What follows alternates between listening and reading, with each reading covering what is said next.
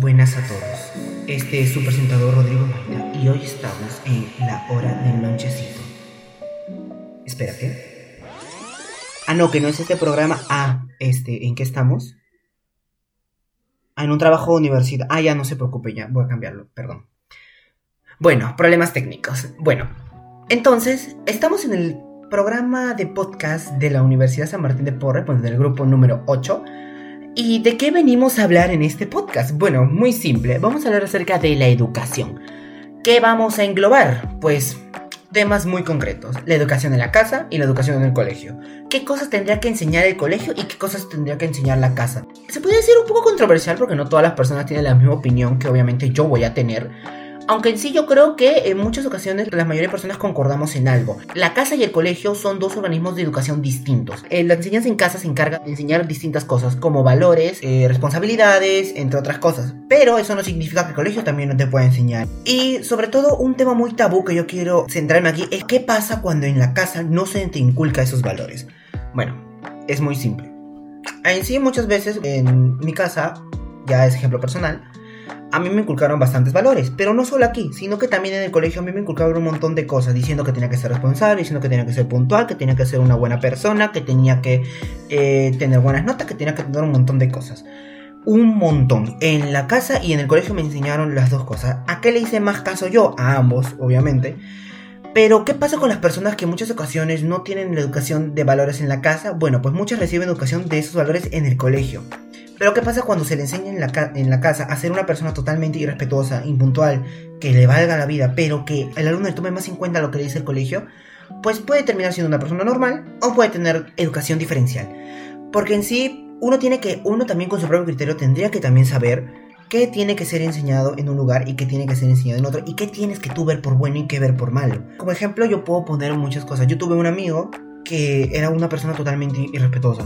Hablaba mal de todos, enfrente, eh, también era hipócrita, era una persona que no tenía sentido de la responsabilidad, no tenía sentido de la, puntualidad. Y tú le preguntabas por qué. Y nosotros le decimos, oye, ¿por qué tú eres así? Y él dijo de que en su casa nunca le habían inculcado esos tipos de valores. Y yo me puse en plan, pero esto no es excusa. Tú en el colegio tranquilamente pudiste haber entendido eso, porque un montón de veces nos han repetido lo mismo. Que no se tiene que decir cosas en la espalda de otros, que no tienes que hablar mal a las otras personas, que no tienes que hacer sentir mal a otras personas, que tienes que ser puntual y una persona responsable. Entonces él nos dijo de que simplemente era porque nunca le había visto la importancia. Y aquí vemos dos temas.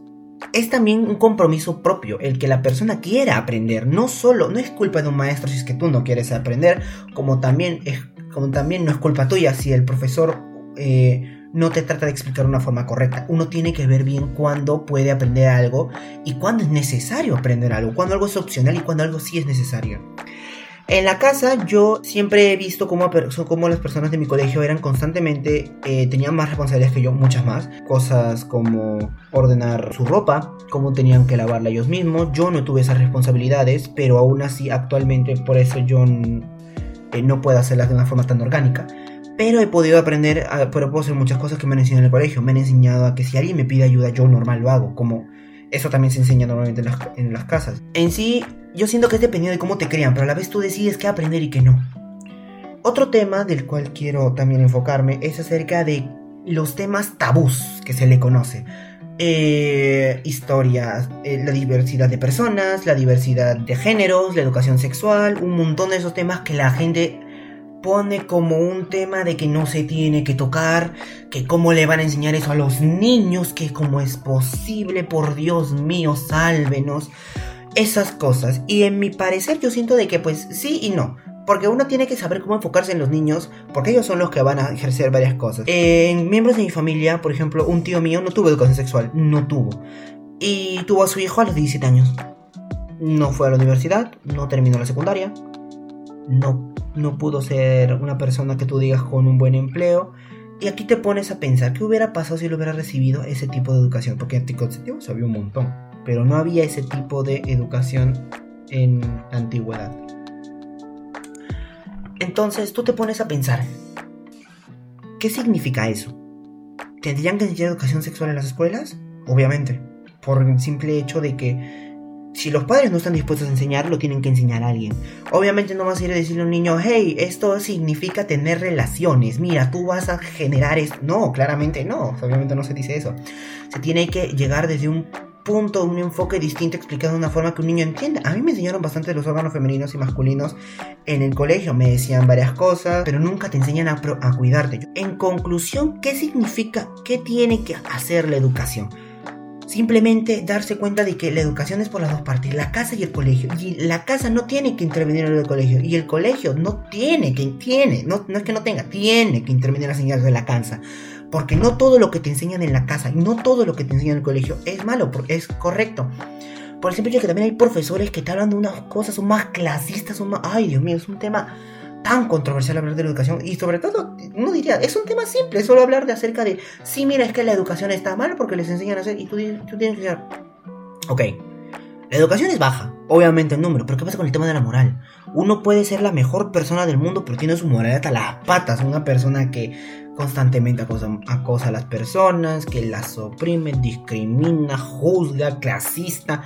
Eso no sirve en una sociedad actual. Actualmente esas personas se ven totalmente son, literalmente el modelo más asqueroso que hay en el mundo.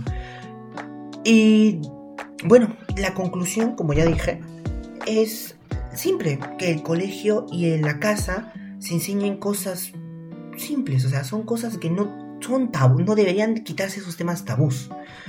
La casa no tiene que intervenir con lo del colegio. El colegio puede intervenir con lo de la casa cuando las enseñanzas son erróneas, pero también la casa tiene que enseñarle a, a sus hijos que no todo lo que escuchen es correcto. Ellos tienen que, bajo su criterio, saber qué es bueno y saber qué es malo. Yo creo que ya hemos llegado al final de este podcast informativo Universidad Grupo 8 de Filosofía. Muchas gracias por escucharme.